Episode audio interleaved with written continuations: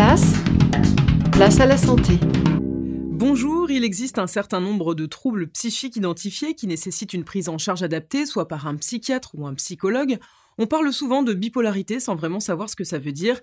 Écoutez le professeur Nicolas Franck, il est psychiatre, il nous définit tout cela. la bipolarité, c'est une maladie qui évolue par épisodes. Ça peut être des épisodes maniaques où tout est en trop, trop d'énergie, euh, pas assez de sommeil, donc trop, trop d'action, euh, trop de trop d'optimisme, trop de tout quoi. Et puis la dépression, c'est le contraire, c'est pas assez de tout, pas assez d'énergie, pas assez de volonté, euh, pas assez d'espoir, etc., etc. Tout est tout est vu en noir.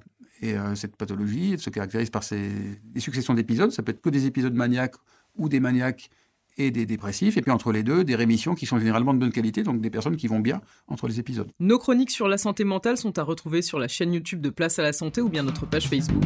À demain.